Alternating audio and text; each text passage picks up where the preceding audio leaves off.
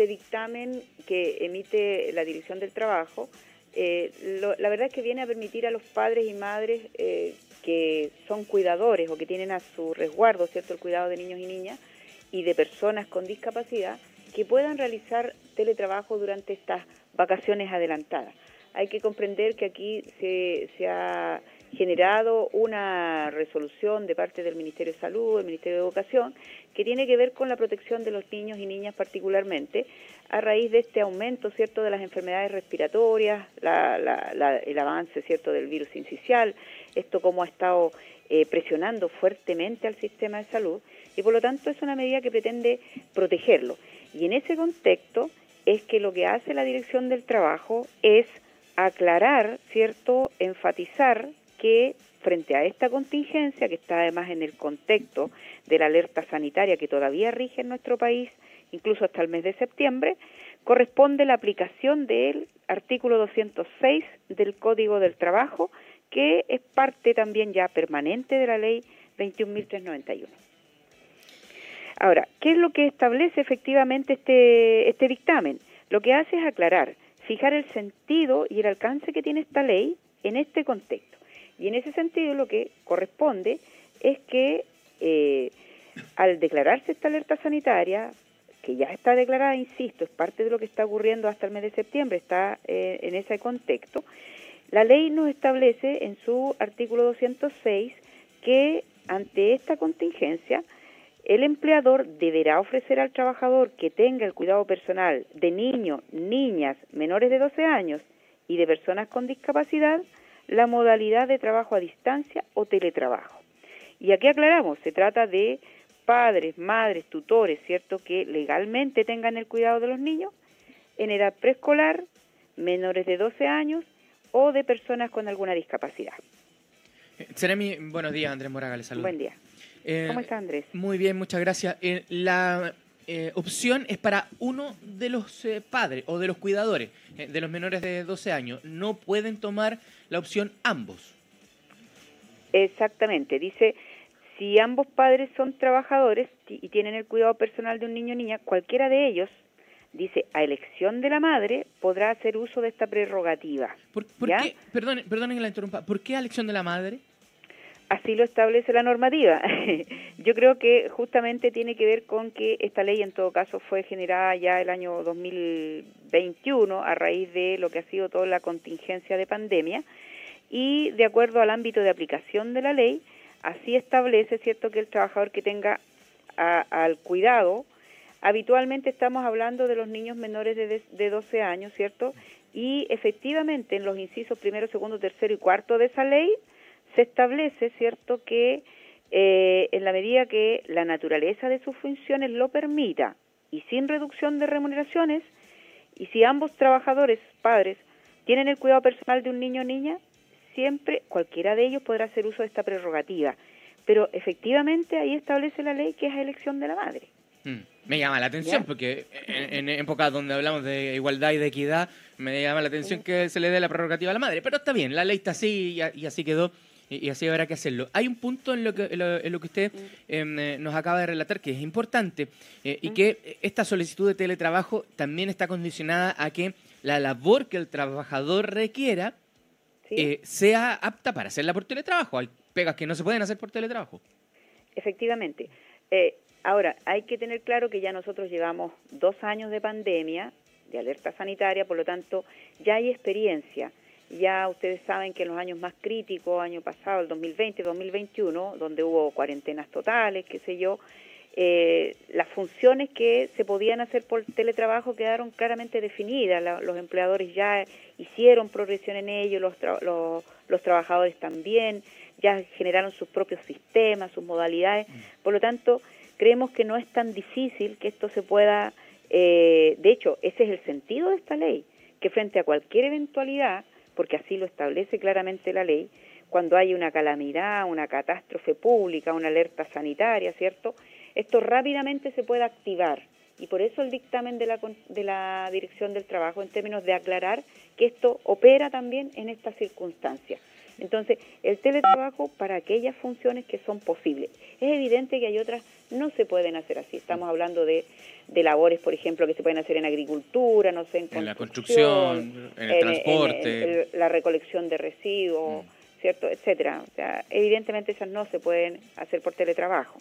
Eh, ¿Qué pasa en em, el caso, me voy a poner eh, en el plano más negativo y ojalá que esto no ocurra, pero puede ser que algún empleador se niegue eh, estando las condiciones dadas para que se haga teletrabajo, que, que uno de sus empleados tome esta opción.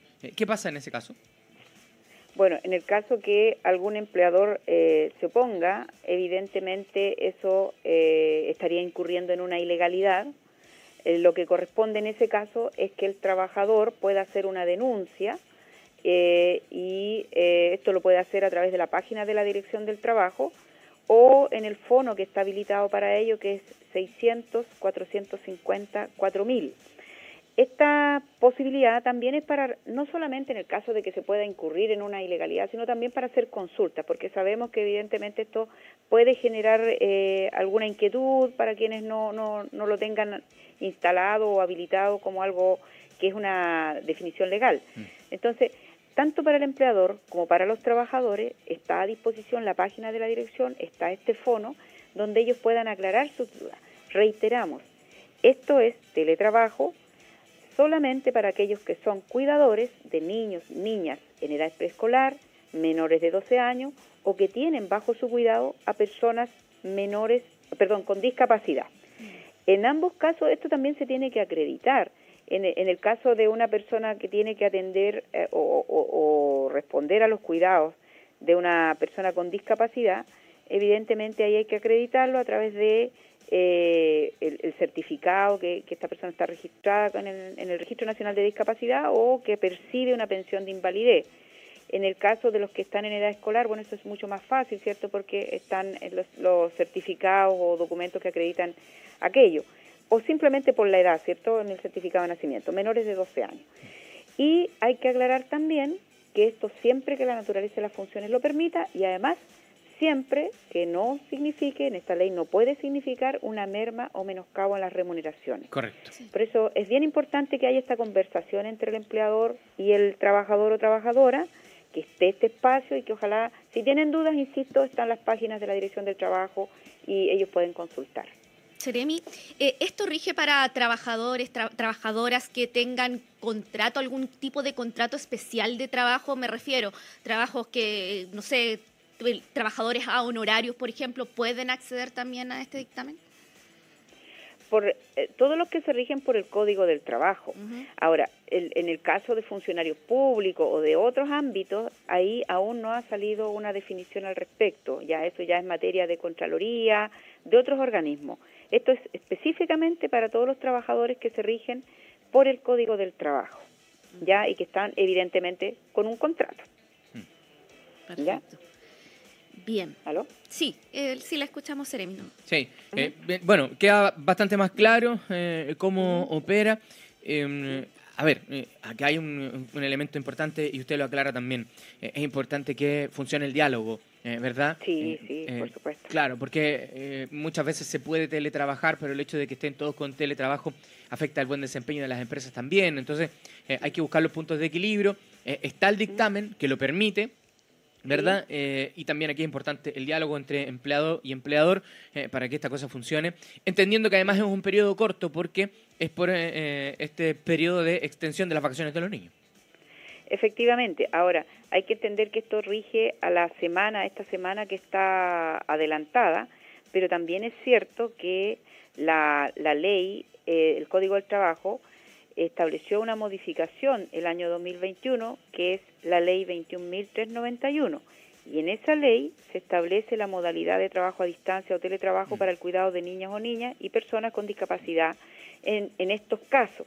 Pero es una ley amplia, digamos, que finalmente habla de esto del teletrabajo con toda su caracterización y, y por lo tanto esto también, ¿cierto?, puede regir en las semanas de vacaciones que, que, están habilitadas y eso insisto, depende también allí de cómo se vaya avanzando en esto con los empleadores y con los trabajadores, teniendo en, en consideración que aquí hay un bien mayor y el bien mayor es el cuidado de los niños, niñas y personas con discapacidad, entendiendo que hay una contingencia y es una contingencia sanitaria que no nos tenemos que olvidar. Nosotros seguimos todavía afectados por la pandemia, por la epidemia COVID, que esto está afectando todavía en un periodo que hablamos claramente de una ola que está avanzando todavía hacia su pic, que esto está asociado también a la estacionalidad, estacionalidad de invierno, que habitualmente cuando los chicos están en sala de clase, en clases normales como había estado ocurriendo, hay una mayor circulación, circulación de los virus y eso está hoy día con evidencia médica y por eso el Ministerio de Salud ha puesto esta alerta y se ha derivado esta necesidad de que toda la sociedad en conjunto nos hagamos cargo de la problemática y por lo tanto con toda la buena disposición de todos y todas, con la normativa vigente, facilitemos esta situación para que ojalá se contenga esto y puedan retornar a clases normales y en la mejor condición posible los chicos después de este periodo de vacaciones.